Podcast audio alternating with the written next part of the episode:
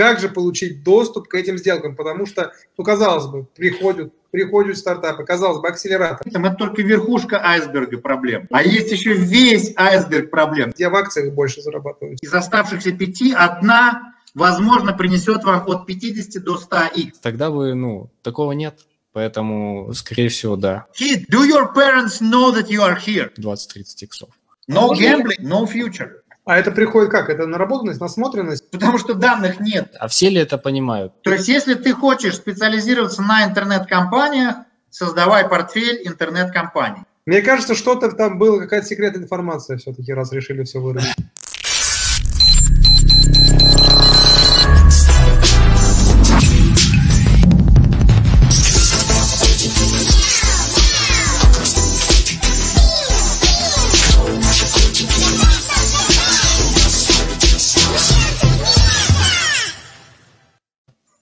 Здрасте, здрасте. Круто. У нас сегодня заставка. Всем привет. Э, сегодня вторник, и сегодня наша пилотная версия английских стримов, которая теперь называется Angel Talks. Правильно я сказал? Talks, Talks, как это правильно? Talks. Как это правильно? Angel Talks, да. А, да, в связи с чем пилот, ну, на самом деле, немного с форматом. Мы а, думаем, что мы будем улучшать, улучшать формат, и это в итоге превратится в некий аналог TED Talks, где будут э, небольшие эм, мини-лекции от ангелов, и дальше будем общаться, рассуждать, ну, все как в привычных ангельских стримах. Вот. И еще важный, наверное, момент, который мы хотим сказать. А, впредь мы сужаемся до специфичной аудитории, так называемые ангелы для ангелов. И все наши стримы будут полезны для начинающих и существующих ангел-инвесторов. Итак, сегодня у нас интересная тема. Сегодня у нас э, тема, как получить доступ к крутым сделкам. Сегодня у нас в гостях Владимир Гидерим. Владимир 24 года работал в аудиторских компаниях большой четверки, а также он ангел-инвестор, VC и LP а, в разных VC-фондах. Владимир, здравствуйте.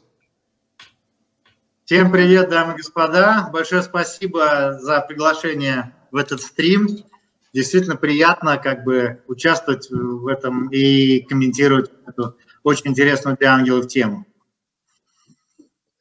А еще с нами сегодня снова великолепная, очаровательная Ольга, руководитель EVC кухни, а также э, бит, а, управляет в B2B маркетингом в Озоне. Вот, правильно я все сказал? Да. Это круто. Привет, Оля. Привет, привет, ребят. Да, тема Итак, очень крутая. Да, все начнем. Владимир, коротко о себе. Расскажи, э, как тебе нравится представляться и как ты себя сам ощущаешь. Ну, ощущаю себя очень хорошо. А, ангельскими инвестициями я занимаюсь уже 6 лет. Соответственно, э, начал э, в роли как бы такого инвестора, который помогает стартапу в развитии, в становлении бизнеса, в становлении структуры. И фаундерам просто понравилось со мной работать, и они меня пригласили как бы проинвестировать. Это была моя первая инвестиция, она была успешная, то есть это как раз был мой первый экзит, после которого я начал действительно серьезно эту тему изучать, погружаться и как бы уже потом стал инвестировать активно.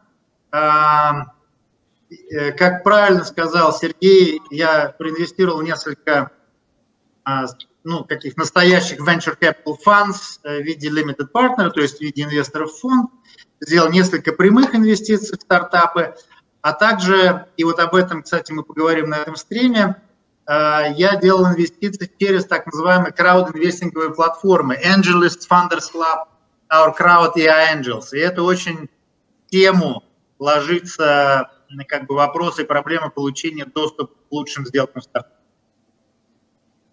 Здорово, здорово, интересно. Интересно. Сегодня такая у нас будет очень такая очень специфичная, но очень интересная тема, потому что у меня вот сразу вопрос возникает, как у человека, который не сильно погружен в это, а насколько трудно получать сделки. Ну, типа, да, что, что в этом понимании, в чем трудность этих сделок? Мне кажется, скажи, я инвестор, к тебе набегутся куча стартапов, и все, выбирай, не хочу. Но, видимо, не все так просто. Оль, есть ли тебе что-то сказать, потому что это ты с Владимиром знакома лично, и ты э, вообще эта тема ты придумала, ты принесла, и ты сказал, давайте мы про это поговорим. Ну, э, на, на самом деле, я бы здесь предпочла наверное, чтобы сказал Володя, потому что действительно не все так просто, и ну, мы все, на самом деле, уже прекрасно знаем, работающие с VC-кухней, работающие со стартап-котиками, что огромное количество стартапов, с которыми мы начинаем работать, там, ну, куча проблем проблемы с питчем, проблемы с продукт market fit, проблемы, ну, везде, везде, везде. И вот стартапов, э, за которыми там инвестор вообще гоняется, да, которые будут потенциальными единорогами, их не очень много. Володь, расскажешь нам про это? В чем ну, обо всем, обо всем рассказать, конечно, не получится. Я приглашаю всех зрителей стрима э, смотреть и эти стримы, и предыдущие стримы ребят, вот Сергея и Ивана, шикарные совершенно были стримы с ангелами до сих пор, и последующие.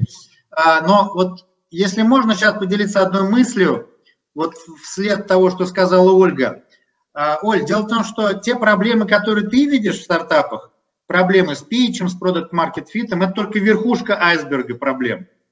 А есть еще весь айсберг проблем. То есть 90% тех фундаментальных проблем, это не проблемы с питчем и не проблемы с продукт маркет фитом, а это проблема с э, тем, являются ли именно эти фаундеры тем самым, той самой Dream Team, которая в состоянии довести этот стартап через все проблемы, через все тернии э, к состоянию большой компании и к экзиту. Насколько это как раз та самая команда, которая способна из стартапа сделать нормальную большую компанию. Вот в чем огромная проблема. И эта большая проблема распадается уже на много-много маленьких проблем. Потому что управлять, делать стартап, продукт, если ты кодер, программист, ну, там, айтишник или э, технический как бы человек с техническим образованием, преврати это э, как бы в большую компанию. Это удавалось не так много, не, не, не, не такому уж большому количеству фаундеров. Мы, конечно, видим совершенно потрясающие success stories Google, Facebook, Airbnb, Netflix. А, там фаундерам удавалось, будучи техническими фаундерами, превратить стартап в большую компанию. Но это ошибка выжившего. Как мы знаем, что мы очень любим успешные истории, но о неуспешных историях, которых, возможно, 70-80%, о них не говорят и о них не пишут. Поэтому а, Поэтому очень большая смертность стартапов и очень большая убыточность ангельских инвестиций. я надеюсь, что этот стрим поможет а, как бы начинающим бизнес-ангелам, ангельским инвесторам понять, э, как, может быть, сократить количество убыточных сделок, но главное даже не это, как те сделки, которые прибыльные, чтобы именно эти сделки были home runs – ну, те, кто знаком с бейсболом, наверное, знают, что такое home runs, а venture capital home run – это инвестиция, которая принесла от 10 иксов и более. Иными словами, когда мы говорим про тему нашего стрима, как получить доступ к сделкам, лучшим сделкам, это именно буквально, как получить доступ начинающим ангелам к тем самым сделкам, которые дадут максимальное количество иксов и которые, возможно, вернут весь фонд. А можем, это мы тогда, а можем ли мы тогда это, вот, исходя из того, что ты сейчас сказал, пере, переформулировать, как получить доступ к лучшим командам? Вот, вот. Смотрите, я вот э, освежил свою память, когда готовился к этому стриму, книгой Джейсон Калаканис «Angel». А, она, по-моему, даже переведена на русский язык, потому что если вы смотрите э, стрим самого Джейсона, э, называется он «The Week in Startups». А, есть еще второй его стрим, который так называется The Angel, да, у него два как бы стрима в подкастах, ну там Apple подкаст и так далее, да. И каждый раз, когда вы видите Джейсона, то на заднем плане у него шкаф.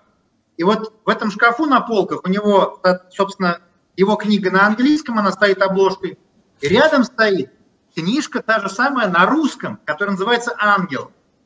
То есть эта книга переведена на русский. Так вот, я пролистал эту книгу, и у него там есть как бы маленькая такая, ну, не глава, а, в общем, ну да, глава, какая-то, которая так и называется, как получить доступ, э, ну, как бы, how to get access to the best deal. И он там об этом рассуждает, но он приводит в пример Uber. А, и он просто рассказывает, что если бы Джейсон, если бы он не сделал сделку э, с Uber, то возможно, он бы не написал эту книгу, и, возможно, он бы не стал бы заниматься активно венчурными инвестициями, ангельскими инвестициями. Соответственно, Джейсон описывает, что он а, а, как бы работал а, в начале ну, 2010-х, по-моему, годов, 11-12 год, а, так называемой программы Sequoia Scouts.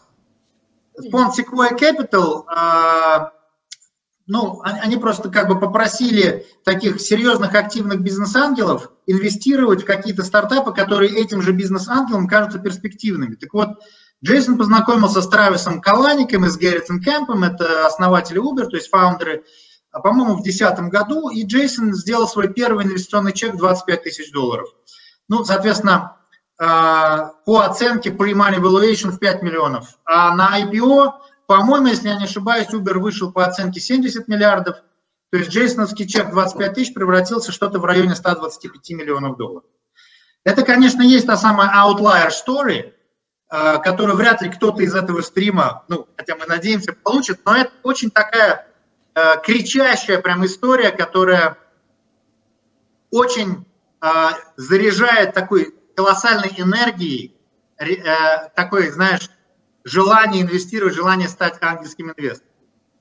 Так вот, э, сколько таких Уберов, да, э, то есть, опять же, э, это как раз попытка ответа на твой вопрос, что мы имеем дело с Джейсоном, мы имеем дело с какими-то супер ангелами, которые живут в Силиконовой долине, и дальше, если читать эту литературу, то ты как бы, можно сказать, проникаешься вот, проникаешься вот этими идеями, как, как инвестировать в лучшие сделки. А почему это надо, да? Ну, да. опять а можно я спрошу? Да, конечно, да, естественно. А вот, ну вот смотрите, вот а, для начала понятно, почему, понятно примерно, зачем нам нужно инвестировать в лучшие сделки, потому что ну, никто не хочет терять деньги, это ясно. Вот. Дальше у нас есть стартапы разных, на разных стадий. Это преседовые и седовые. Я думаю, другая категория – это стартапы А и выше стадий. Так вот, на каждом из этих этапов что мы назовем лучшей сделкой? Давайте вот про это поговорим. То есть на этапе седа что будет лучшей сделкой, как мы вот это поймем, что она лучшая, да? И Кто будет ли вообще, потому что Значит, возможно... Здесь, здесь очень важно понимать экономические, я бы сказал, математические законы, которыми, которые управляют ангельскими венчурными портфелями. Если вы когда-нибудь слышали, э, есть такой The Power Law of Venture Capital. По-моему, слово Power Law на русский переводится как степенной закон э, венчурного капитала. Его описывает Питер Тиль э, в своей книжке Zero to One, от нуля к единице, которая является, ну, такой библейской, что ли, классикой ангельских инвесторов и венчурных капиталистов. Я очень рекомендую ее прочитать. Там есть такая глава, она называется Follow the Money. И дальше э, Питер Тиль объясняет, что в отличие от фондовых портфелей, ну, фондовый портфель – это, собственно говоря, портфель, который, портфель котирующих ценных бумаг, акции, которые вы, как бы каждый из нас может сформировать, просто используя программу трейдинга он подчиняется так называемому закону нормального распределения. Ну, все в школе изучали, что такое нормальное распределение. Это когда у вас есть как бы э, то, что называется highest performing deals, их там меньше 10%. Есть, конечно, вот пари, там lowest performing, самые худшие перформеры, перформеры в акциях. А, а вот как бы средняя часть, она как бы составляет большинство. И очень много статистических совокупностей в мире, в природе, в обществе подвержено, подвержено вот этому значит, ну, нормальному распределению. Но в venture capital этот закон не работает. Это очень важно понимать. А какой закон работает? The Power Law Venture Capital. Собственно говоря, The Power Law Venture Capital, его еще называют Long Tail Distribution, это такое распределение доходностей, при котором максимальная доходность или максимальные доходности приносят абсолютное минимальное число инвестиций в портфель. Именно поэтому портфельная теория а, в ангельском инвестировании Venture Capital говорит, что вам нужно формировать достаточно большой портфель. Но условно говоря, если вы сформировали портфель из одной сотни сделок, ну, допустим, вы сделали 100 инвестиций по одной тысяче долларов, то есть проинвестировали 100 тысяч долларов, то э, можно приблизительно ожидать такое распределение, что 50% всех ваших сделок, они, they, they will go to zero, то есть стартапы просто прекратят свое существование, они закончат, как бы, и вы потеряете все свои деньги. Из оставшихся 50 картина будет выглядеть приблизительно следующей. 30 сделок, возможно, вернут капитал, и не более того. Но максимум вернут вложенные средства плюс какой-то там небольшую доходность. Итого 80 сделок. Значит, оставшиеся 20 будут распределены приблизительно так. 10-15 вернут от 3 до 5 иксов. Это значит, что они еле-еле скомпенсируют убытки по 50, еле-еле, то есть с большой, с большой долей как бы вот такое приближение. И у вас осталось только 5 сделок. Из, из оставшихся 5 одна, возможно, принесет вам от 50 до 100х. То есть, а если вот она принесет 100х, да, значит, буду... вы вернули весь фонд. То есть 100 тысяч вернут весь фонд. Значит, списав 50, вы уже заработали в два раза больше, да? Это уже хорошо. Ну и оставшиеся 2-3 принесут 20, 30, может быть, 10, 20. Вот это и есть скьют, как бы вот такая вот очень неравномерное распределение доходностей э, венчурных портфелей. У нас на предыдущем стриме с Сергеем Масуновым он как раз-таки рассказывал о том, что в среднее, говорит, по погоде венчурные инвестиции английские приносят 20-25% в год. Вот. Согласен ли ты с таким утверждением? Да, э, более того, это официальные данные, это так называемый annualized IRR, это коэффициент, который достаточно как бы известен аналитикам и самим венчурным капиталистам и финансовым аналитикам, а, и он даже публикуется Cambridge Analytica, э, sorry, Cambridge Associates, сразу почему-то Cambridge Analytica. Да, Cambridge Associates – это компания аналитическая, да тоже Crunchbase, по-моему, и PitchBook э, тоже э, эти, публикуют эти данные. И они делят все-все-все венчурные фонды на так называемый топ-квартал VC, где доходность на самом деле больше 30% годовая, но это annualized IRR. IRR – это Internal Rate of Return – а, финанс, финансистам, э, они знают, что такое internal rate of return, и а, если взять как бы вот outside the top, top quartile, то есть э, ну, вот этого верхнего квартира, то как раз от 22 до 27 процентов вы увидите вот эту вот а, как бы annualized, то есть приведенную годовую доходность. Масунов прав. Как это получается? Даже в том примере, который я сделал, э, Сергей, если ты потом просто перечитаешь это в Excel, то ты как раз и получишь вот те самые 22-25%, потому что вот те одна сделка, которая дала 50 иксов, две-три сделки, которые дали 20-30 иксов, да, и вот все оставшиеся 95% портфеля, которые ты списал, вот эти 100 и эти 50 и эти 20, они как раз будучи распределенными по всему портфелю, и на средний срок жизни фонда 5-7 лет как раз дадут тебе вот эти вот 22-23%, 25%. И у меня в связи с этим любимый вопрос, э, который я всем задаю. А тогда вот просто у меня есть знакомые люди с деньгами, которые на такое просто мне, мне говорят, так, говорит, я в акциях больше зарабатываю, типа, зачем мне ваш венчур идти? Вот э, для чего тогда идти в венчур? Я бы сказал, что в акциях, э, если взять доходности на протяжении долгосрочного периода, то там не зарабатываются э, больше 20%. Мне кажется, что, я, я сейчас не помню точные данные, но доходность публичных рынков, как правило, не превышает 8-9%. Можно посмотреть официальные данные там Bloomberg или там, э, не знаю, того же Уоррена Баффета взять. Если посмотришь, что творится с публичными рынками, да, ну вот, например, э, в этом году даже, да, вот при коронавирусе NASDAQ и Standard Poor's упали очень сильно в марте, потом они э, точно так же сильно отросли, и сейчас мы видим там у Apple капитализация 2 триллиона долларов. Но это вот, но это вот период э, как бы 3 месяца, да, то есть то вниз, то вверх, и, возможно, вот этот э, твой знакомый, Сергей, может быть, он сейчас просто заработал на акциях Zoom или там Apple, но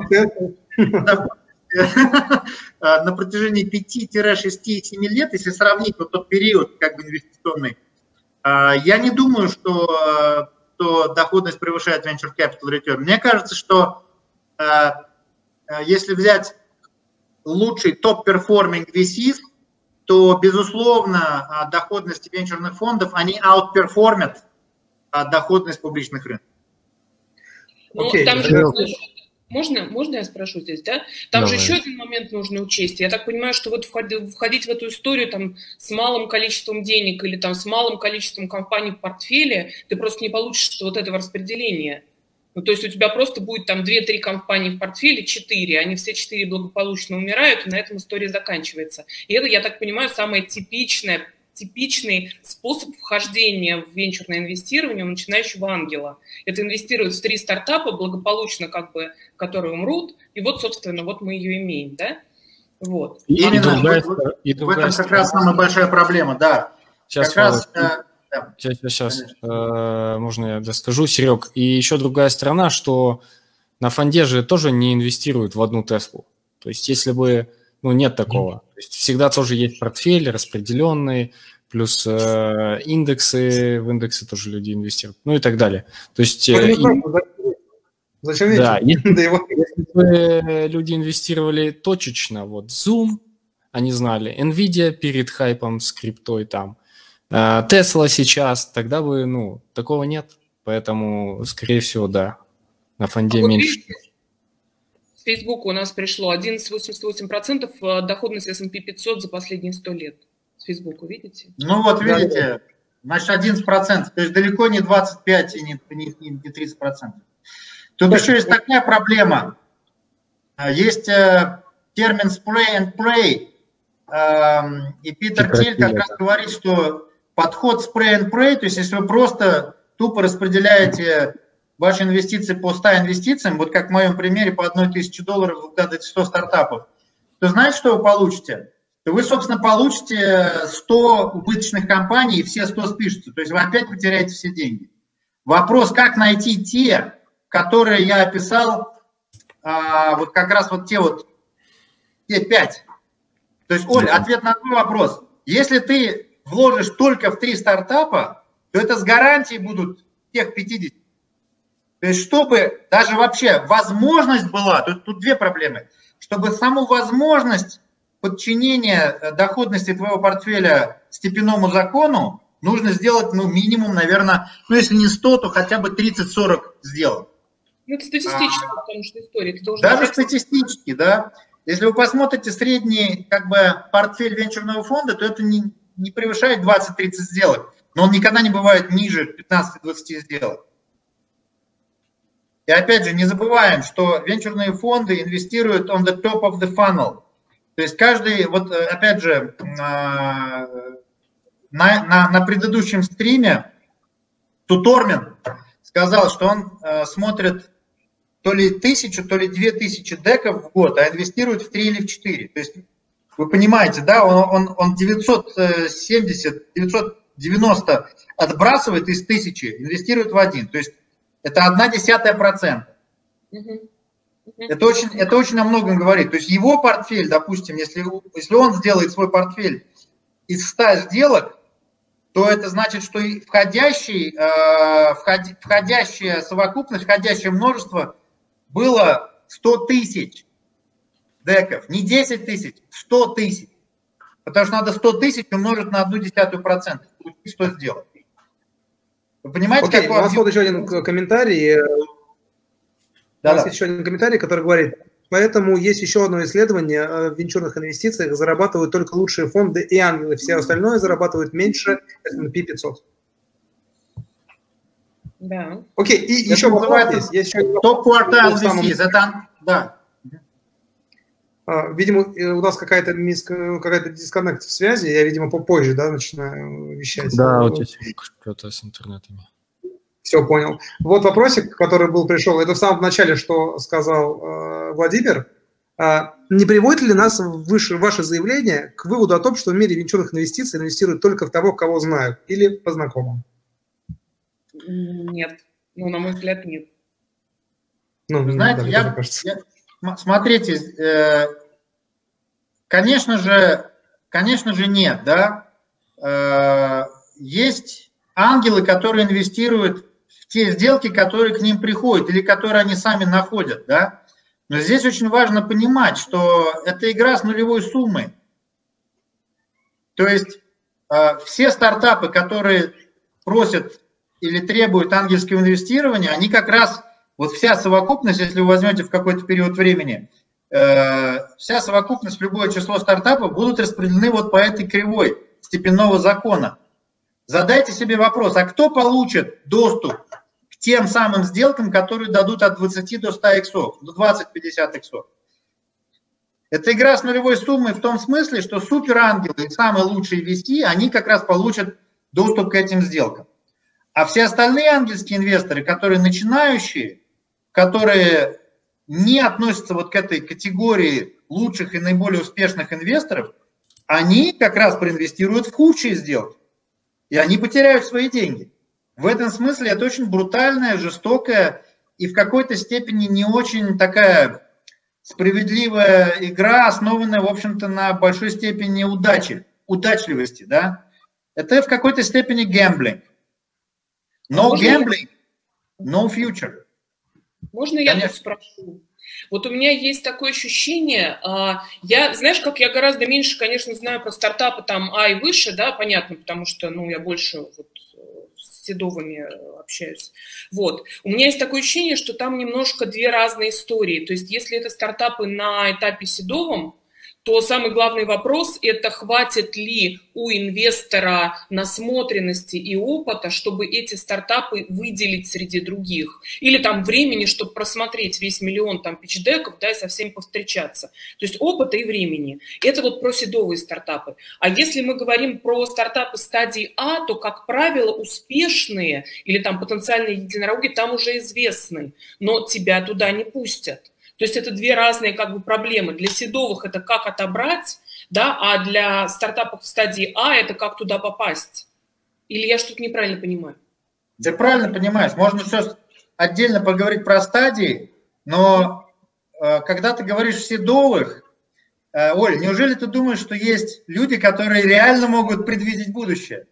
Ну давайте вспомним, когда Питер Тиль проинвестировал в Facebook, дав Марку Цукербергу 500 тысяч долларов по оценке 5 миллионов, да, на тот момент существовал Friendster, на тот момент существовал э, э, MySpace. MySpace и, по-моему, еще около пяти как бы социальных сетей, да. Вот видите, на данный момент мы даже не можем вспомнить их имена. Вот скажи, пожалуйста, Оля, если тебя обратно сейчас вот транс транспортировать во времени в 2000, э, по-моему, второй или третий год, или, может быть, четвертый год, я точно не помню, когда собственно говоря, Марк Цукерберг поднял первый чек. Вот если перед тобой поставить пять этих стартапов, ты бы выбрал Марка Цукерберга как будущего фаундера Фейсбука? Скажи, пожалуйста, честно. Ты Это бы хороший, предвидела? Это хороший вопрос. Хороший вопрос, да. Ну хорошо, давайте дам другой вопрос. Когда Рон Конвей проинвестировал в Google в 2000, тоже, по-моему, втором году, на тот момент существовало, по-моему, 10 поисковиков. Yahoo, Altavista, America Online, Google был, по-моему, 17-м поисковиком.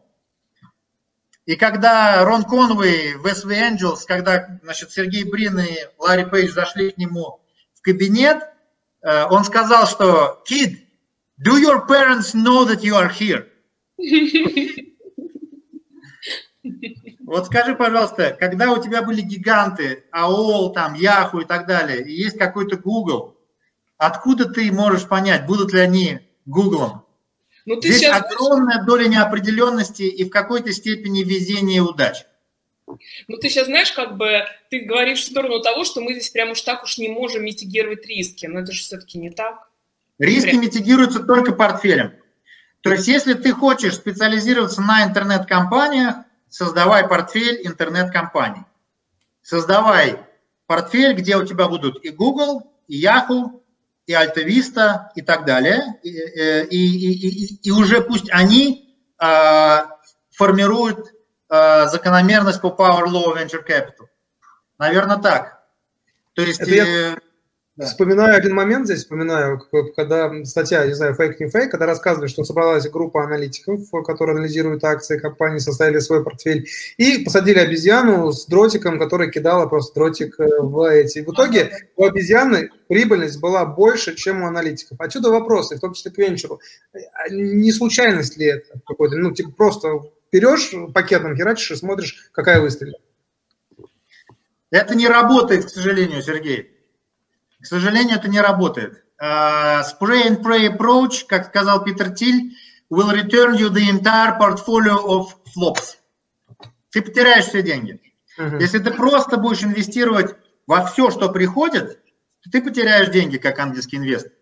А вот дальше мы приходим к тому, как увеличить вероятность попадания как раз в лучшие вещи, да, в лучшие сделки, в лучших фаундеров. И вот здесь практика наработала достаточно, а, я бы не сказал много, но, может быть, с десяток критериев. Если концентрироваться и фокусироваться на этих критериях, то я думаю, что вероятность попадания в успешные сделки, она серьезно повышается. Да? Ну, опять же, мы сейчас, знаете, в таком прям все пропало, апокалипсис, мы потеряем все деньги. Да? Ангельские инвестиции не работают, ангелы теряют деньги. Я бы хотел воодушевить вас и э, чуть-чуть оптимизма вложить э, в нашу дискуссию. Марк Кьюбан сказал, you need to be right only once. Вспомните, что написал Джейсон Калакани в своей книжке про Uber, да?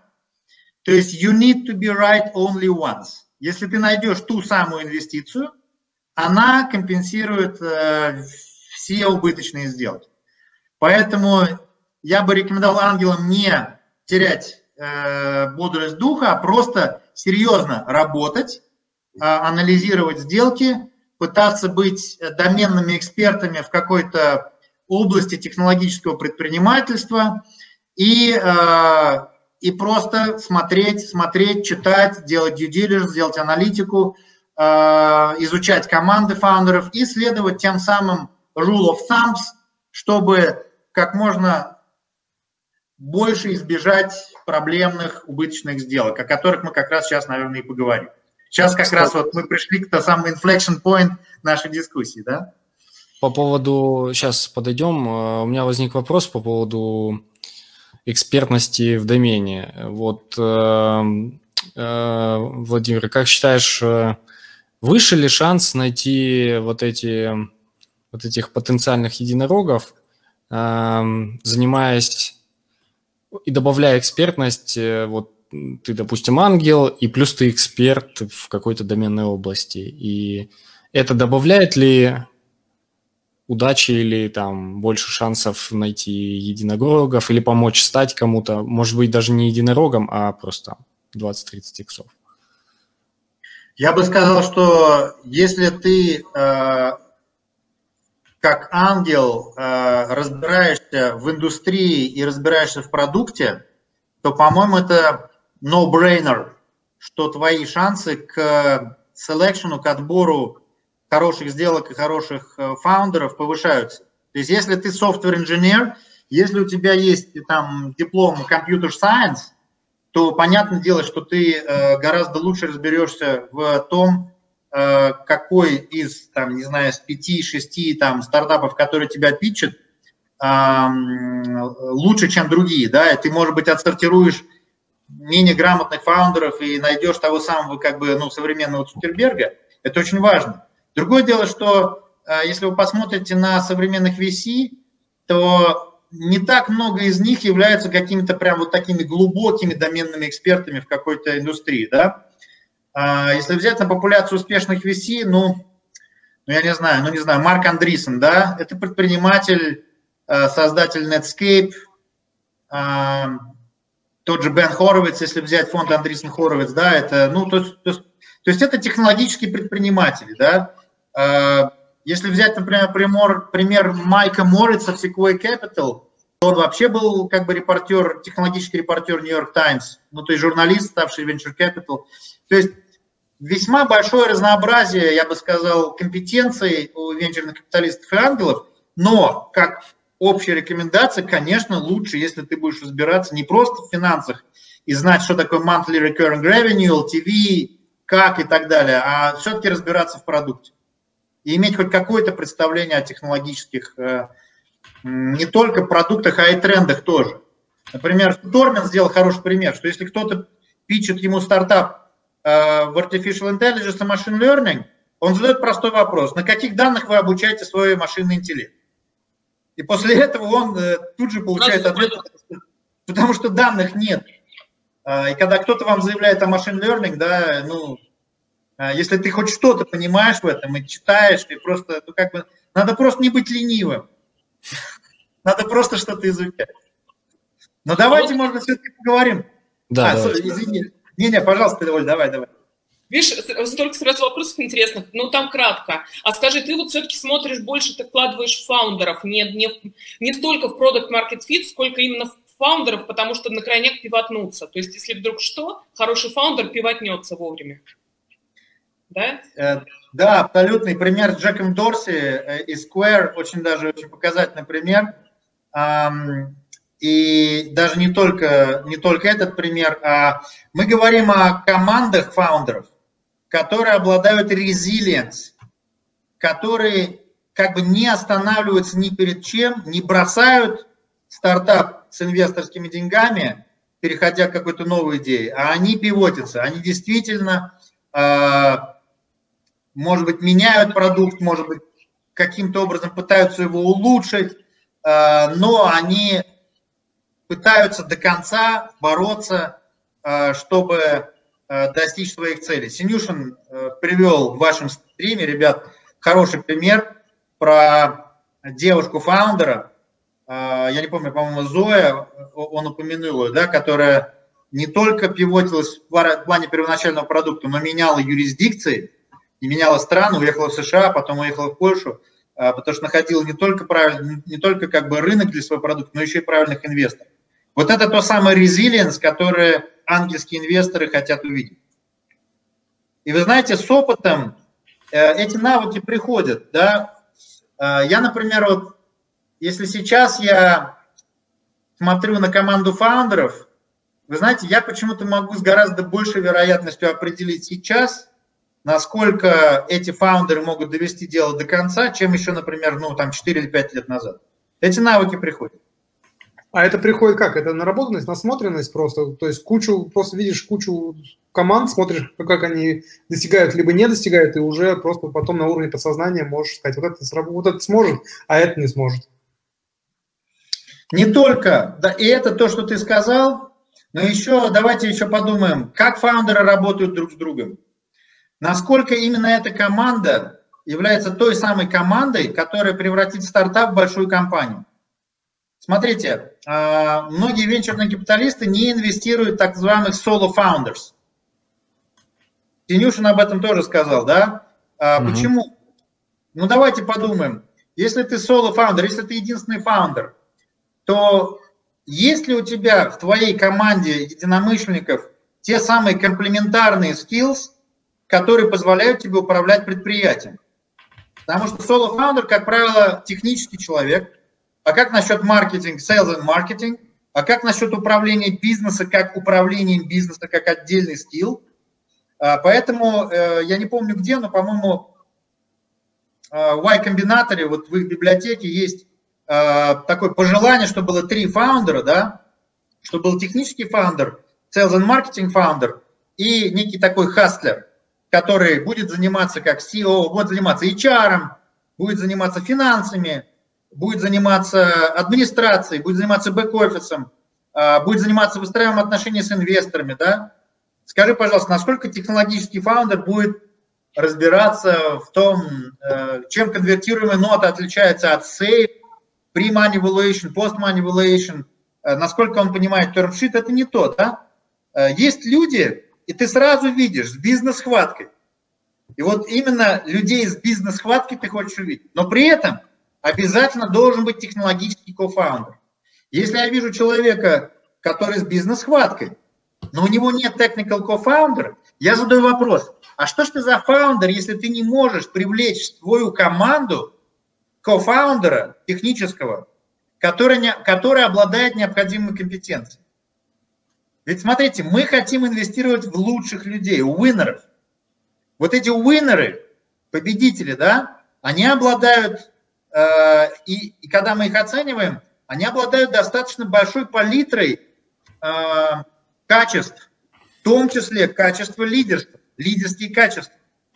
И вот э, если ты хочешь сказать, что ты э, крутой фаундер или кофаундер или CEO, то как же так получилось, что ты не можешь привлечь технического кофаундера и маркетингового кофаундера в свой стартап? Я бы задал такой вопрос. Почему у тебя нет технического кофаундера? А может быть это ответом, потому что это все можно сделать на аутсорсе, к примеру, или это не ответ? А, по классике жанра для меня бы это не было ответом. Это, нет, это не является удовлетворительным ответом. Конечно, ты можешь нанять на аутсорсе, на гитхабе кодеров. У тебя должен быть человек, у которого есть skin in the game, который должен отвечать за продукт. Ну вот я, например, я не могу себе представить, как человек с экономическим, финансовым и юридическим образованием а, быть фаундером технологического стартапа без человека, который разбирается в кодинге без реального программиста или человека компьютер сайенс. Я этого, честно говоря, не могу себе представить. Если кто-то считает, что он может это делать, ну тогда пусть он ищет э, соответствующих инвесторов. И вот здесь мы как раз приходим к проблема, проблема отрицательного отбора, adverse selection, что если инвесторы не следуют своим вот этим железобетонным принципам, то они могут столкнуться с тем, что они инвестируют не в лучшие сделки. Значит, okay. э, да. А давайте теперь я немножко тогда форсирую. Мы перейдем к теме заявленной нашего сегодняшнего эфира и поговорим, как же получить доступ к этим сделкам, потому что, ну, казалось бы, приходят, приходят стартапы, казалось бы, акселераторы, казалось бы, инкубаторы, казалось бы, всякие хакатоны, шмакатоны. Как? Как, и, как их получать? И почему в этом проблема есть? Ну, давайте поговорим на разных стадиях. То есть вот как раз Ольга про это уже сказала, да, есть сид-стадия и уже стадия, скажем, венчурных раундов, да. А если брать стартапы на сид-стадии, то, а, конечно, ты прав, вот есть целая палитра, не знаю, каких-то пиар, маркетинговых э, инициатив, чтобы бизнес-ангелу, так сказать, establish his profile. Речь идет о, может быть, каких-то банальных вещах, то есть эм, нужно иметь профиль на Crunchbase, на, может быть, э, ну, там LinkedIn, это понятно, да, нужно действительно ходить на Day из акселераторов, э, нужно выстраивать свой собственный network с венчурными фондами и с другими ангелами, да и с фаундерами. Да, э, почему очень важно устраивать network с венчурными фондами? Потому что э, если ты инвестируешь на seed, то Венчурный раунд, раунд A, делает венчурный фонд. Ты хочешь, чтобы твоя инвестиция как ангела выросла на венчурном раунде. Значит, ты должен выстраивать отношения с VC, чтобы они потом инвестировали в твои стартапы, которых ты инвестировал на сид. Да? Ну, а, а может быть даже, вот как, посмотрите, есть много ангельских инвесторов, да? Вот представь, что ты Марк Цукерберг, ты Сергей Брин. А вот давайте чуть-чуть развернем ситуацию. А с какими инвесторами ты хочешь работать, если ты крутой фаундер? Давайте развернем ситуацию.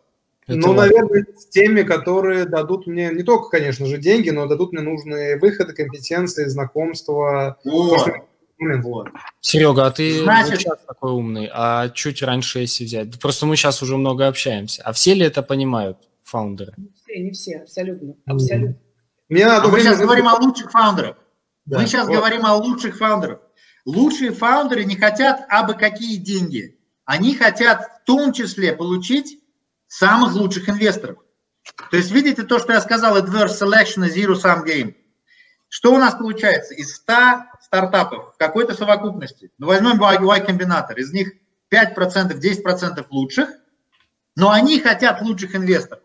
Они хотят Sequoia Capital и Andreessen Horowitz. А оставшиеся 80%, они, они примут любые деньги, ну потому что, потому что Sequoia Capital им денег не дает. Вот оно adverse selection. То есть как попасть, видите, одно как бы подобное притягивает подобное, и лучшее притягивает еще лучшее. Это значит, что если ты хочешь стать хорошим ангельским инвестором, то надо не только как бы appear in the public, там, не знаю, вести там, ну, участвовать в демо days и говорить, да, я инвестор, у меня есть деньги, готов выписать вам чек. Нет. Нужно позиционировать себя как человека, который может дать adding, adding value, add value to the startup, который может помимо чека, то, что называется smart money, вести этого фаундера или команду фаундеров в области своих компетенций до раунда А и дальше, чтобы быть то, что называется trusted business advisor. И в этом смысле я хочу сослаться еще на одну книгу, классическую достаточно. Это The, the Monk and the Riddle, который написал Рэнди Комиссар. Рэнди Комиссар абсолютно фантастическая фигура в Силиконовой долине. А, человек, который начал свою карьеру в юридической фирме, который, как он описывает в книге, увидел какой-то dead end, и как только Apple, он работал по какой-то сделке с Apple, по-моему, это было конец 80-х, Тогда Apple, конечно, не был Apple, как сейчас, но тоже Apple был достаточно инновационной компанией, и он получил офер от Apple. И он не думая, он только буквально день думал, он взял этот офер от Apple и ушел работать в Apple. Соответственно, проработав 7 лет э, в Apple, э, он ушел с командой другой легендарной фигуры Кремниевой долины, Тим Кэмпбелл, э, в стартап, который производил ну, какой, как, какой-то software и так далее. Это было начало 90-х. И проработав там и сделав exit ы, он стал человеком, к которому обращались фаундеры, чтобы он стал их advisor ом, и чтобы он стал их консильорой.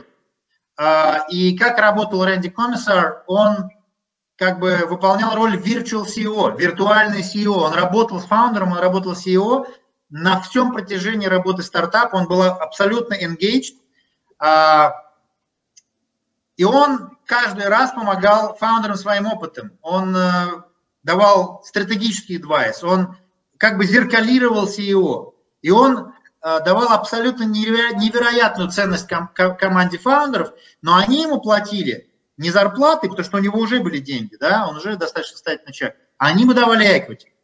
Это то, что называется advisor's equity, или опционы, а, которые вестятся, и ты получаешь акции, либо тебе просто сразу дают определенный процент э, в equity, в капитале стартапа в обмен на твой интеллектуальный contribution.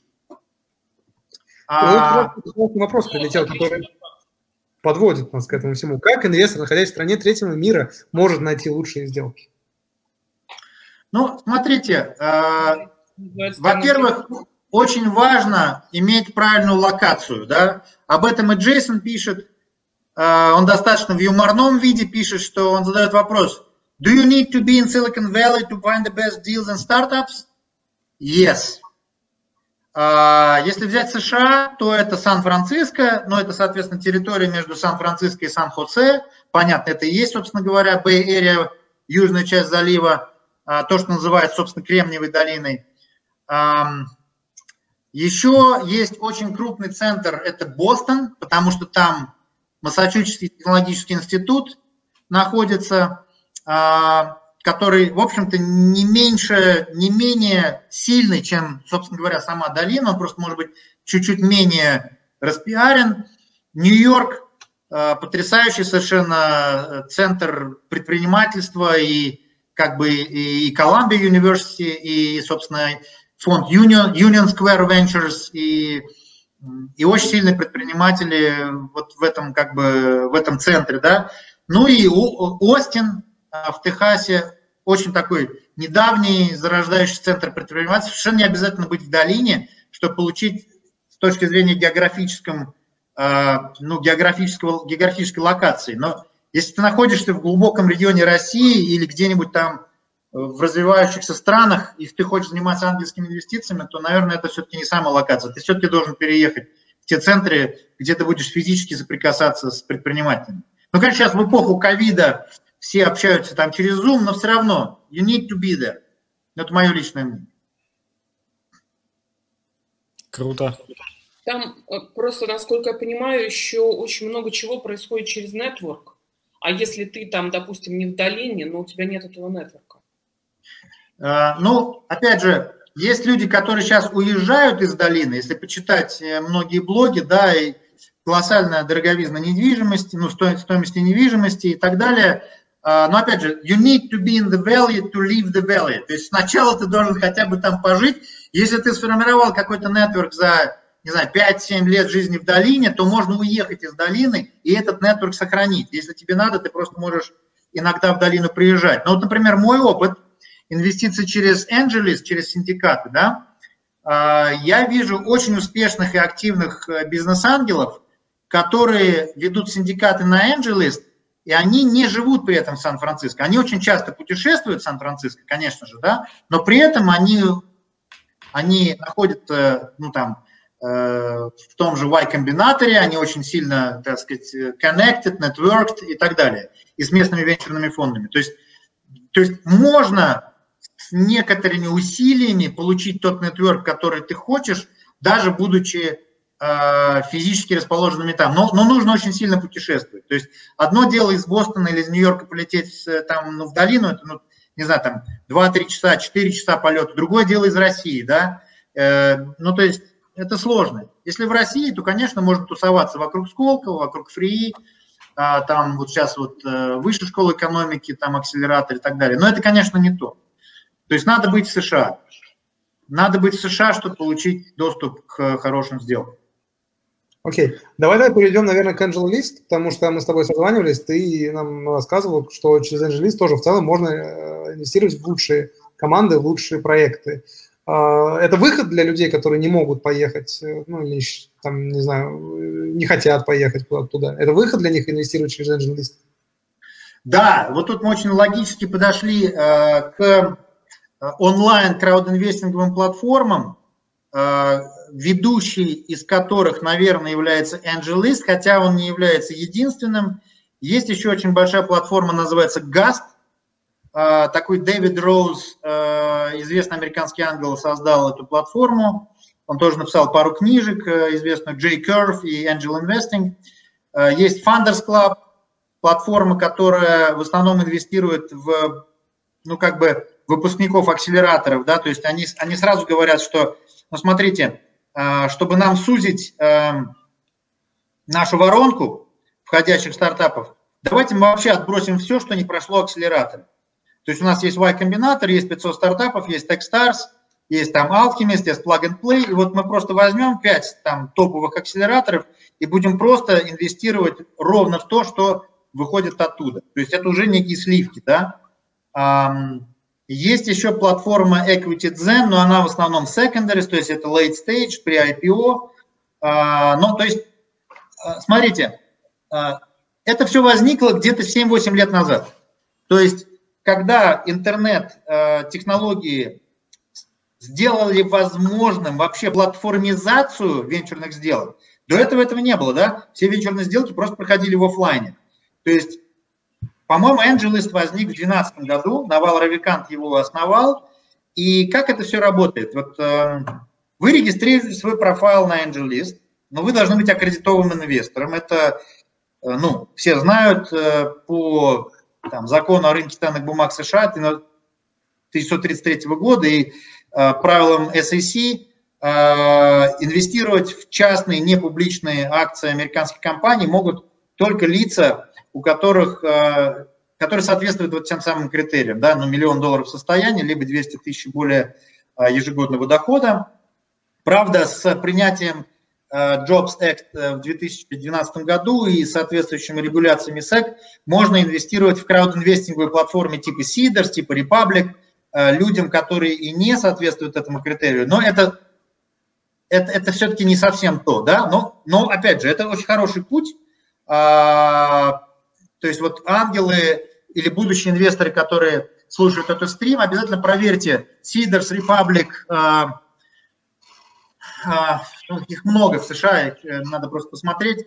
Там можно инвестировать чеки от 50 долларов, да, вот через эти вот платформы. Но все-таки это компромисс. Это все-таки не настоящий как бы venture investing, потому что если вы инвестируете через платформу, вы не видите фаундеров, вы с ними не разговариваете вы инвестируете как LP, как такой маленький limited partner э, в некую виртуальную проекцию микровенчурного фонда.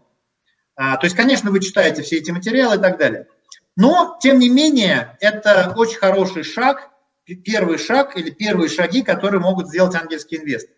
Потому что, в конце концов, вы можете сделать свой собственный due diligence, вы можете почитать все эти меморандумы, вы можете залезть в Crashbase, там, PitchBook и так далее, вы можете узнать информацию об этих сделках.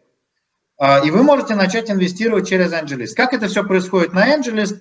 А, ну, предположим, вот э, кто-то был ранний инвестор, ну, допустим, Uber, да, допустим, тот же Джейсон Калаканис, он, по-моему, сделал э, свой первый синдикат на AngelList в том же 2012 году, когда происходит pre-seed раунд, то ты вкладываешь маленький чек по какой-то оценке. Дальше, допустим, происходит seed раунд уже по оценке в два раза выше. Ты можешь инвестировать э, в рамках так называемых pro-rata rights, то есть чтобы сохранить э, свою долю в процентном отношении и не быть размытым, да, а, а ты можешь, в общем-то, как бы эту, эти pro-rata rights поместить на платформу и собрать инвесторов. И вот очень многие люди это, это делают, и говоря о доступе к сделкам, если вы, если вы зарегистрируетесь на Angelis, то вы увидите очень хорошие сделки, очень хорошие качественные стартапы, которые, а, в которые вы можете инвестировать именно потому, что какой-то ранний инвестор, получив вот эти самые прората rights с ведома фаундеров, а, поместил а, эту сделку на Angelist. И в общем-то, это достаточно тоже облегчает сбор средств, потому что у развитых таких раскрученных синдикатов э, на Angeles около тысячи, ну, около тысячи участников. И представьте, если вам, ну, например, э, даже вот нужно собрать там, ну, условно, миллион долларов, то это всего лишь тысяча, ну, с тысячи участников. То есть, то есть в принципе, эти сделки набирают и аллокации, аллокации закрываются довольно быстро. Но качество этих стартапов очень высокое. И вот Оль, можно я как раз сейчас вот выну как раз твою мысль, которую ты сказал минут 15-20 назад, что если мы теперь приходим на раунды А, Б, С, Д, ну как бы вот эти венчурные раунды, а, первый венчурный раунд, а, потом идет growth stage, да, потом и так далее а, при IPO, то в те сделки просто ангельским инвесторам на pre-seed и seed вообще дорога закрыта. Ну, представьте, какая-нибудь там Axel, Axel Partners ведет там раунд uh, B какого-нибудь там, не знаю, там Airbnb, ну, какие ангельские инвесторы, о чем вы говорите, да? То есть для обычных ангельских инвесторов в Direct Deals это только pre-seed и seed. И даже там uh, есть венчурные фонды, если они увидят супер сделку, то, например, ну вот фонд Альтаир и Игорь Рябенко, они, например, инвестируют на пресид, да, и если он увидит какую-то супер сделку, еще большой вопрос, а захочет ли он видеть каких-то там ангельских инвесторов. Может быть, он просто скажет фаундерам, мы закрываем всю аллокацию на пресид, мы закрываем всю аллокацию на сид, мы ведем вас раунд А, не надо мне никаких ангелов, я не хочу видеть э, какого-то монгольских Урал в cap table, я хочу просто вот быть у вас единственным инвестором, а потом передать вам э, VC следующего, следующего ранга, следующего раунда. А, Володь, скажи, пожалуйста, а вот э, стартапы э, стадии там A и дальше, там э, процент умирания какой пример? Ну, если мы знаем, что, допустим, при сид, сид, они там 90% умирают, там 95-99%, вот, то выше там как идет. То есть имеется в виду, что если мы начинаем вкладывать в стартапы, как ангел-инвесторы, начинаем вкладывать в стартапы со, со стадии A, это тоже способ управлять рисками. Абсолютно, согласен. Вот двумя руками могу голосовать. А, когда я общаюсь даже вот со своими как бы fellow angels, они почему-то очень отрицательно относятся к, ну, кто-то из них отрицательно относится к моим инвестициям на AngelList, и недавно один наш общий знакомый, не буду называть его имя, он сказал, ты занимаешься диванными инвестициями. А, но опять же, он просто не присутствует на AngelList, и он не видит качества сделок, да. А когда я потом ему перезвонил и сказал устно, какие сделки там есть, он очень быстро заинтересовался и быстро создал свой профиль. А, и даже вот, например, смотрите, Алексей Александров, GP а, фонда Кабра VC, даже они теперь ведут свой синдикат, чтобы собрать э, больше как бы капитала. То есть даже VC ранних стадий, Кабра VC это только seed stage, они теперь ведут э, свой собственный синдикат на Angeles. Не потому, что у них нет денег, а я уверен, что у них хорошие отношения со своими VC, со своими LP, у них есть деньги, но они хотят быть на Angeles понимаете? Потому что это все-таки чуть-чуть другого категория, это другая категория как бы платформы. Вы хотите быть там, да? Вот, эм, да, Оль, я согласен, что на А и выше, если ты не был инвестором предыдущих раундов, если у тебя нет прората, то я бы сказал, что иного способа, чем инвестировать через Angelis и Funders Club, вообще не существует.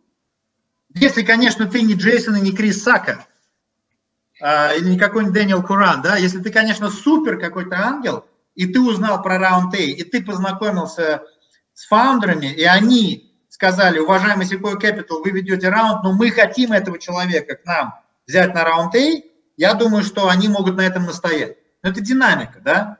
Но вот если взять rule of thumb, то для ангелов это только при seed. Ну, в очень редких случаях раунд A. Так вот, если взять angel list, если предположить, что на angel list есть и раунды А, и раунды Б, и раунд С, ну, естественно, по высоким оценкам, да, э, и то же самое сейчас на Our Crowd и Angels, да, э, то это отличная возможность получить доступ к этим более качественным стартапам, да, более качественным сделкам. Теперь, Оль, возвращаясь к твоему вопросу, насколько велика смертность, ну, понятно, что она гораздо ниже. Я не помню точной статистики, но можно ее посмотреть. Опять же, эту статистику очень сложно найти, да, все-таки. По-моему, ну, вот, мы написали в Фейсбуке в комментариях примерную статистику. От нуля до раунда А смертность 90%, от раунда Б до 500 миллионов смертность 60%, и э, от 500 миллионов до миллиарда смертность 20%. Ну, понятно, да. Ну вот представьте, что вы, ребят, что вы инвестируете только в раунды Б и выше. 20-50%, 20-40%, да? Да, Понятно, там 60 да, понятно, что вы после раунда Б не увидите доходностей, которые вы увидите на сиде и при сиде, да? Но с другой стороны, давайте посмотрим, это супер успешная компания, но, которая стоит больше миллиарда долларов, то, ну, смотрите, если она стоит 2-3 миллиарда долларов, а вы инвестировали на раунде Б по оценке 500 миллионов, вы, не знаю, вложили десятку через AngelList, то при оценке 4 миллиарда она уже выросла ну, 8 раз, да? Ну, правда, с учетом делюшена и так далее. А, ну, я очень условно говорю, но все равно можно получить хорошие иксы, но если вы возьмете late stage портфель, то получается, что смертность у него 20%. То есть, если вы, условно говоря, проинвестируете в 10 late stage deal по 10 тысяч, то не надо инвестировать в 100, можно сократить количество сделок. Из них только 2 или 3 умрут, а 6-7 вернут капитал с несколькими иксами. То есть это очень нет. хорошая стратегия. Разве нет? нет? Ну, э, тут уже возникает вопрос, как бы, а где заканчиваются венчурные инвестиции, начинается уже ну, другой ну, бизнес, как бы, да? Потому что там же резкого роста все равно нет. Ну почему? Смотрите, венчурное это все, что до IPO. Ну да, да, формально да.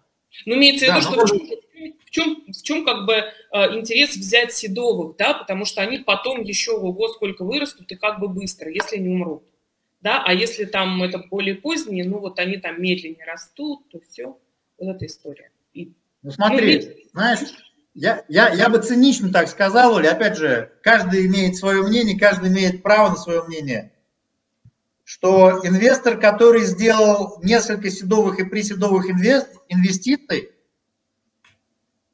он уже не будет их делать после 5-6 лет. То есть инвестор, который делает седовые и приседовые инвестиции, это ранний инвестор. А инвестор, который уже их сделал, обжегся, он уже делает инвестиции на раунде Б и на раунде С. Как тебе такой ответ? Ну, я думаю, что статистически так происходит. Ну, потому что известно, что там деньги теряются огромные суммы постоянно. Ну вот опять же, спрей and pray на присиде и сиде. Если ты не Игорь Рябенький, я бы, я бы не шел. Очень высока смертность. Опять же, тут вот есть две вот такие кривые, да, это кривая experience а, ангела или VC, и другая кривая, это кривая, ну, power law distribution, да, и вот там, где они пересекаются, вот в этом центре, вот именно там надо инвестировать. То есть, опять же, если ты Игорь Рябенький, который потратил 27 лет на начало предпринимательства, потом инвестиции, то, наверное, ты можешь инвестировать в пресид и сид более успешно, чем вот мы с вами, которые ну, просто занимались чем-то в жизни, да, не знаю, там, заработали какие-то деньги и хотят инвестировать через напрямую, либо там через ангельские клубы и так далее. А вообще, вот если так философски посмотреть, если вы очень хороший адвайзер, и если вы реально помогаете стартапам, фаундерам, а, и делаете это безвозмездно, то рано или поздно вы выстраиваете ту репутацию, которая притягивает к вам хороших фаундеров. Да, вот, вот опять же, если посмотреть на advisor community, да, но ну, есть, э, я не знаю, есть люди, которые позиционируют себя как некие профессиональные адвайзеры, они адвайзеры в разных областях, это может быть, не знаю, там, помощь в поднятии раундов, там, форми, ну, там, начиная даже формирование питча, да, как правильно формировать питч, потом заниматься, не знаю, там, может быть, финансами стартапа, помогать с продуктом, там, помогать с диджитал-маркетингом или с фандрейзингом, да, и они говорят, я профессиональный advisor, вот мои услуги стоят столько. И, и может быть, это кэш и equity, да, и вот они прям позиционируют себя как вот такие вот, как бы, ну, money-driven advisors. Ничего в этом плохого нет. Вот. А есть люди, которым просто, вот они фанатеют, им нравится работать со стартапами, с фаундерами, они любят вот эти технологические идеи, они просто кайфуют от того, что после трех, там, двух-трех месяцев работы с фаундерами, они видят, насколько сильно фаундеры растут. И вот к этим людям приходят фаундеры сами, и они хотят их привлечь в виде адвайзеров. То есть, опять же, давайте посмотрим на вот этот спектр. Есть адвайзеры, которые позиционируют себя как адвайзеры, а есть ангельские инвесторы, которым выстраивается очередь от фаундеров, и которые скажут, ну, вы знаете, у меня нет capacity с вами работать, извините, я вынужден отказать. Но с какими-то они работают. Опять же, Рэнди Комиссар, The Monk and the Riddle. Пожалуйста, почитайте. Окей, окей. Опа. Опа. Володя, Володя пропал, да, видео. А вы знаете, да, я не пропал, у нас просто тут отключили свет, но я надеюсь, вы меня видите. И вы... Видим. Мне кажется, что-то там было, какая-то секретная информация все-таки, раз решили все вырубить. Тут еще давайте, может быть, буквально минуту а, про follow-on investments я скажу, да, про так называемые follow-on, да. То есть, смотрите, а, если почитать венчурную литературу, то а, очень есть разные мнения на тему, делать ли follow-on investments или не делать.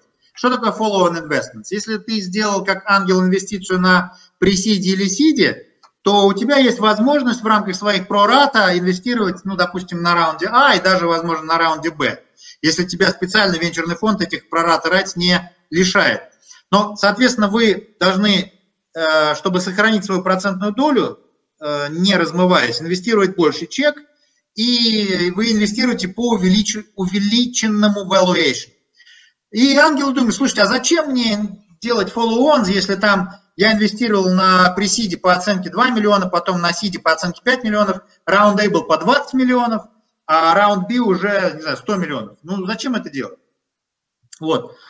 А все равно даже вот те маленькие чеки, которые я буду да, вкладывать, они мою долю не сохранят. Да и вообще, зачем мне доля, да? То есть, когда мы говорим о венчурных инвестициях, это не о том, чтобы иметь там 5% какие-то information rights. Ты, собственно говоря, просто проинвестировал, ты работаешь с фаундерами, а, а потом просто ты тупо сидишь и ждешь. Либо они уйдут ко дну, либо ты посмотришь на свой банковский счет, и там капнет сумма, которая в 20 раз превышает твою первоначальную инвестицию. Да? Вот. А есть другая точка зрения. И вот есть такое понятие, оно называется escape velocity.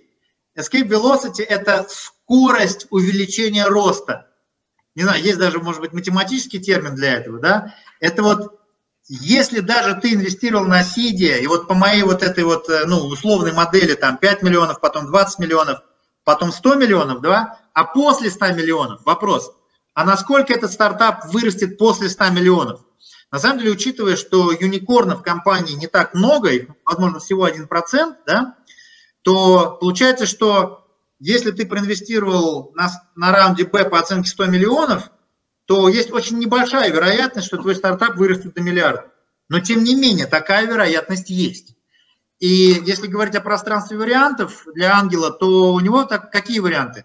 Проинвестировать на Б и с гораздо меньшей вероятностью смертности получить меньшее количество иксов, один вариант, либо опять, либо забыть про свой стартап, не делать follow-ons, и опять выйти как бы на э, большое пространство сидовых и пресидовых инвестиций и опять проинвестировать тот же самый чек, не знаю, там 10, 15 или 20 тысяч долларов, э, и иметь, э, ну, как бы смертность 80-90%. Каждый решает для себя. Я лично почему-то психологически чуть-чуть более так консервативно смотрю. Я, я больше фанат, как бы больше сторонник follow-ons. То То есть вот, например, смотрите, А есть компания... Да-да, Оль, пожалуйста. вопрос, но, может быть, он будет сейчас такой странный, ну, такой, знаешь.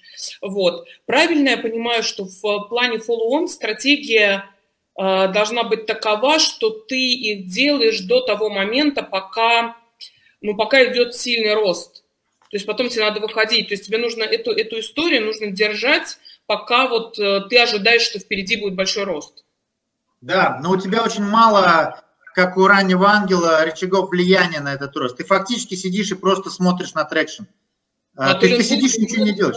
Да, ты можешь адвайзить, ты можешь хоть рядом с фаундерами находиться и быть virtual, ну как бы virtual, э, виртуальным помощником и так далее, но глобально, ну давайте, let's be serious. Ты ничего не можешь сделать, если компании суждено умереть после раунда Б, она умрет после раунда Б, и ты ничего сделать не можешь. Но по поводу early exits, Оль, ты очень хорошо отметила вещь, да? А, Все, ну как мы знаем, Игорь э, Шайфот это подтвердил, что в очень хороших стартапах а, есть достаточно хорошая ликвидность их акций после раунда Б, да? Особенно в долине. И как бы можно, можно проинвестировать, можно, можно выйти в виде secondaries после раунда Б. Но если ты прямой инвестор, потому что если ты инвестор через синдикат, да, я забыл сказать, что такое синдикат. Синдикат это как бы SPV, это тоже юридическое лицо, которое само по себе собрало инвестиции и сделало одну инвестицию в стартап. То есть иногда лидер синдиката на Angeles и на Founders Club говорит, что, вы знаете, у меня есть возможность выйти на pre-IPO. А, ну, опять же, при IPO что это означает? Что есть вероятность, что на IPO мы не увидим большого роста, и тогда надо выходить а, на pre-IPO, если есть возможность secondaries, тем более, что вы избегаете шестимесячного локапа и так далее, да. И, в общем-то, если вы делаете большое количество иксов, то, может быть, не нести большой риск IPO, потому что, собственно, на рынке акции могут и упасть в течение шести месяцев, да и потом, может быть, будет какой-нибудь крах, там, аналог 2008-2009 года, вот сейчас ковид был, там, крах рынка, сейчас он опять отрос, он потом опять упадет к, к, к осени, потому что будут выборы в США, непонятно, кого изберут, то ли Трампа, то ли не Трампа, будут опять скандалы. А, Многие аналитики прогнозируют опять снижение рынка к концу года. Да? Зачем вам нести эти риски? Если вы уже реализовали 20 иксов, ну не жадничайте вы, снижайте свой риск, реализуйте свои иксы. То есть вот эти ранние экзиты, если они возможны, а, это очень большой такой advice э, инвестора.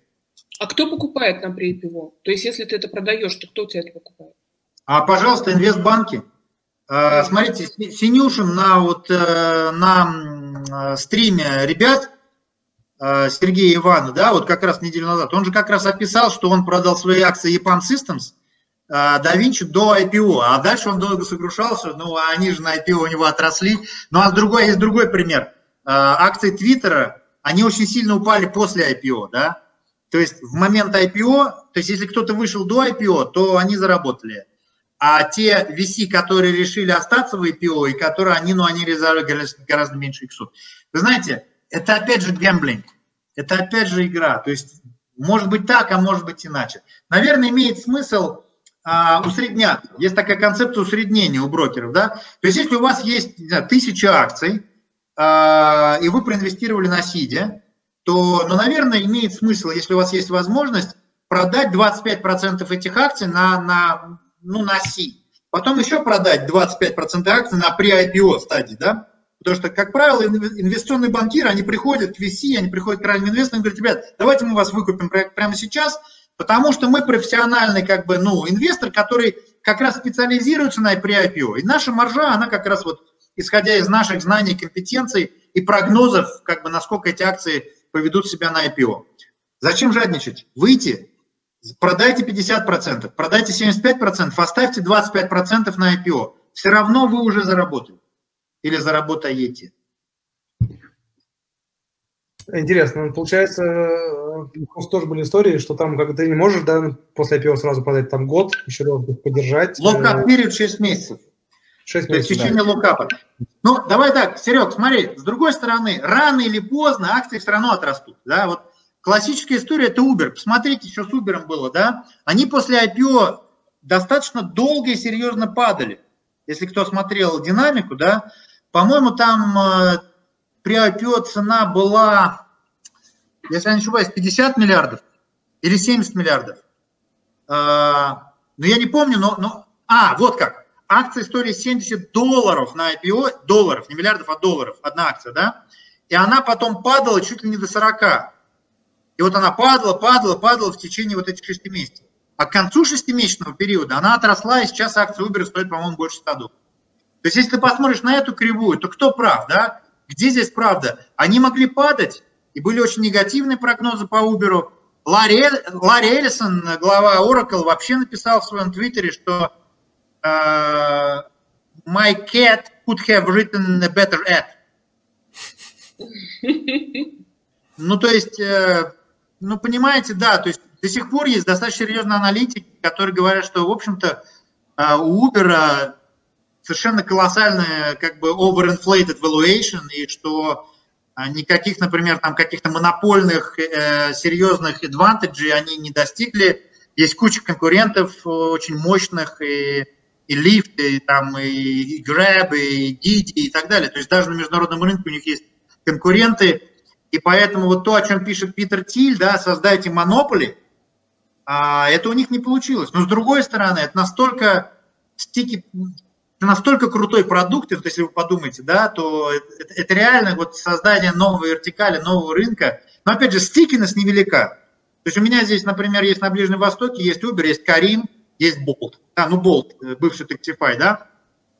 Все три апки есть на значит, на айфоне, и, в общем-то, я могу пере, переключаться, если я вижу, там, если мне не нравится цена, или там better deals на апке, то есть у меня совершенно никакого стикинес к Uber нет. Но маркетинг у Uber очень сильный.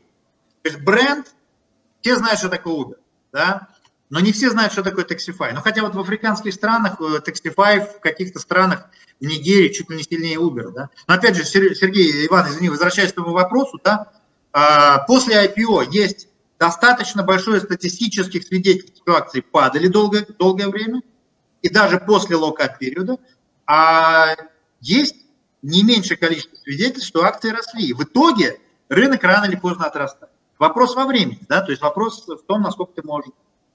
Слушайте, Это... мне безумно интересно, я прям не останавливалась, но мы ушли от темы прям сильно, мне кажется. А мне кажется, что мы... Вы же, если резюмировать, да? Мы обещали да. чего, что мы сейчас расскажем, как получить доступ к лучшим сделкам, да? Вот, а до, до IPO, вообще говоря... Не, ну так... почему, смотрите, доступ к лучшим сделкам, если вот э, действительно по пунктам резюмировать, да, э, на сиде и на пресиде ангельский инвестор должен быть хорошим value-add инвестором, раз. Его должны хотеть фаундеры, и он получит advisor equity. Он должен быть доменным экспертом, это два. И у него должен быть proprietary deal flow. У него действительно должны быть выстроены каналы, а, ну, например, приблизительно как Дмитрий Сутормин, Angels Deck, ну, прекрасный deal flow человека, да, ну, его клуба, да. А, соответственно, все знают, кто такой Дмитрий Сутормин, все хотят, чтобы он проинвестировал. И он инвестирует в одну сделку, в 2-3 из тысячи. Ну вот вам пример, например, а, это так называемый inbound leads, то есть он сидит, и просто сделки приходят к нему. Да? А есть понятие outbound. Ты реально идешь ножками на Demo Days, ну сейчас не ножками через Zoom, в Demo Days акселератор. Да? Потом, э, следующий э, вариант. Ты э, открываешь инвесторский профайл на Angels, Funders Club, Our Crowd, Angels. Поверьте, мне эти платформы не платили за то, что я э, сейчас их, я их не рекламирую, это просто вот то, что я знаю, да, есть еще EquityZen, там есть еще Seeders и так далее. И просто там уже смотрите из их фанала. Там тоже есть хорошие сделки и плохие сделки, да. Но опять же, вот Our Crowd и Angels тем хороши, что они сами делают эм, э, фильтринг. То есть вы уже инвестируете on the top of the funnel, да. Что еще? То, что мы не сказали. Вы можете стать LP венчурного фонда. Есть ряд венчурных фондов, так называемый micro VC. Э, обычный венчурный фонд не дает отдельного доступа к сделкам со своим LP. То есть ты отправил им чек, не знаю, там 250 тысяч долларов, полмиллиона долларов, забыл о них, и все, через 7 лет они начинают exit ы э, в стадии harvesting а, и ты начинаешь получать какие-то distributions. А, а есть micro VC, которые говорят, смотрите, мы не лидируем этот раунд, мы фолловеры, но у нас есть возможность создать сайт-кар фонд, и мы можем своих дружественных LP и вообще других даже инвесторов просто привлечь вот в этот сайт-кар. И вот эти сайткары – это тоже доступ, то есть, чтобы получить к ним доступ, вы должны просто дружить с VC и просто сказать, слушай, уважаемый VC, я знаю, ты лидируешь эту сделку, а, я очень хочу войти, пожалуйста, пусти меня на чек 25-50 тысяч долларов или 100 тысяч долларов, я очень хочу туда войти. И я могу быть value-added инвестором. И, может быть, VC вас пустит в эту сделку. Чем не доступ сделке? Это доступ сделке. Но, опять же, надо быть well-connected. То есть, если вы хорошо well-connected в экосистеме, вы знаете ангелов, вы знаете VC, вы специализируетесь на одном или двух э, секторе индустрии, ну, например, вы можете инвестировать, вы можете специализироваться на транспортейшн. Да, вот предположим, вы фанат транспортейшна, и вы хотите инвестировать в ride-hailing, вы хотите инвестировать в логистик, э, в логистик, логистик тег, там, не знаю, в следующий Uber и так далее. Но почему бы вам не быть экспертом в транспортейшне и не инвестировать в следующий Bolt или в следующий там Didi, ну, я не уверен насчет следующего Uber, но вы можете это делать. Если у вас есть медицинское образование, вы можете инвестировать в Tech, вы разбираетесь в медицине, вы разбираетесь, как устроена экосистема, как устроены больницы, там, как, как, как пробиться в эти больницы, как, как, э, не знаю, там, оптимизировать, технологизировать какие-то там отношения с, э, не знаю, с пациентами, там, или procurement, или какие-то данные там агрегировать и так далее. Есть куча хелтековских и медтековских стартапов. Пожалуйста, Игорь Рябенький проинвестировал там, ну, в ряд медтек и хелтек, но я не буду говорить, так сказать, но у них на сайте есть они – Значит, у них есть спецы в этом деле, да, а есть очень серьезные медтек и хелтек стартапы. Пожалуйста, финтек. Вот я могу сказать, но это публичная информация, не все секретно, я проинвестировал в Estate Guru в эстонскую, да. А, это крауд эм, инвестинговая платформа по займам. Ну, то есть это крауд-инвестинг займов, ипотечных займов. Она сейчас, ну, там, может быть, две-три там такие же аналогичные есть в Европе. Это эстонская платформа. Я очень люблю, на самом деле, эстонские как бы стартапы. А, и, но я проинвестировал через Seeders. Вот, Seeders вел краудфандинговую платформу, но, правда, мне фаундер написал через LinkedIn, потому что я знаю фаундера Марика, да, он сказал, Вол, ты можешь проинвестировать, мы сейчас делаем раунда, но поскольку у нас лидирующий VC, э, там, ну, на раунде А, понятное дело, тебя не пустят своим чеком маленьким, да, то маленький чек ты можешь проинвестировать через Сидерс. Я очень быстро создал профайл на Сидерс и с огромным как бы энтузиазмом проинвестировал э, чек 25 тысяч долларов от э, в Estate Guru. Это финтех, это очень многообещающий финтех. И я уверен, что эта компания станет единорог. Да. Как раз, мне кажется, в тему очень вопрос был. Я нашла, где коммент, я вижу, что здесь, оказывается, столько коммент уже нам насыпалось. Вот. Не все да, я до этого почему-то не видела. А, а, а, вопрос такой, а как, как им, в смысле, видимо, ангел-инвесторам быть well connect, если они не общаются с фаундерами? Вот здесь я что могу сказать? Что по большому счету, в общем, это, это вот по личный опыт если хотите. Если вы хотите быть бизнес-ангелом, там, ангелом-инвестором, то первое, что вы должны сделать, вы должны изучить эту, экосистему, в нее войти. Вы не можете этим заниматься, если вы, не, в нее не включены. Всех фаундеров вы знать не будете, это точно. Ну, как бы это невозможно просто, да? Вот, вы должны знать, а, кто ключевые игроки внутри этой экосистемы. Это у нас, давайте прямо все вместе набросаем. Это будут люди, которые, если вы ангел-инвестор, которые а, ключевые, которые занимаются синдикатами, у которых синдикаты. Это будут а, собственно, другие крупные известные ангел-инвесторы, это будут эти самые, господи, акселераторы, и когда у них демо-дни, вы тоже будете знать, что еще, крупные стартапы, крупные сделки. То есть вот все известные ключевые игроки на рынке, вы должны их знать поименно, желательно знать лично, вот, и желательно с ними иметь какие-то там связи, коннекты. И вот если у вас этого нет – ну, простите, как бы, ну, зря вы сюда зашли, вот что называется. Ну, потому что 90 там процентов, на мой взгляд, 90 процентов успеха это вот про это, про нетворк. Это пока так работает. Может, когда-то, не вот, знаю. Вот ответочка прилетела. Надо уметь самому определить хороших, плохих фаундеров. Ну, ну, тоже хорошо, да.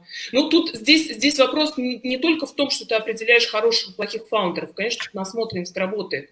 Просто а, как бы как сказать, вся эта история, она не просто про отсев стартапов. История с э, ангельским инвестированием, а, она не просто про то, что ты сидишь и кого-то просеиваешь. Эта экосистема, она работает, но чуть сложнее, чем просто, там, не знаю, фильтр. Вот. Потому что там есть очень много связей, есть очень много внутренней информации, которую ты не получишь просто, если ты не будешь с этими людьми общаться. Но вот если бы мы с Володей некоторое время не познакомились, вы знаете, какого бы огромного куска информации там в моей жизни не было. Но вы, не, вы ее не возьмете, вы не начитаете ее откуда-нибудь извне. Поэтому мы делаем... Абсолютно да, правильно. Оля, я, я просто теми там руками, ногами с тобой согласен. И здесь нет законов формальной логики в экосистеме. Здесь фази лоджик. Здесь много связей, да, это, это очень такая интересная математическая функция, и я согласен, что надо быть интегрированным. Надо быть интегрированным. Вообще все друг друга знают. Вот как бы, если так посмотреть там, э, например, вот я посмотрел, вот я знаю Катю Коэн, да, из Нью-Йорка. Она там работала в старте акселератор. Соответственно, я знаю Алексея Гирина из старт, старта акселератор, ну, старта, старт Capital, да. Ну и там Катя, например, сказала, мы инвестируем там в какой-то стартап. А, соответственно, я сказал, слушайте, а познакомь меня, пожалуйста, с фаундером. Ну, она познакомилась с фаундером, потому что они там э, raise или какой-то индекс. Да? Ну, то есть куча ситуаций, когда быстро фаундеры закрывают какой-то раунд, ну и остается небольшой allocation. Ты можешь прыгнуть в этот allocation просто потому, что ты кого-то знаешь, и тебя кто-то знает. Да.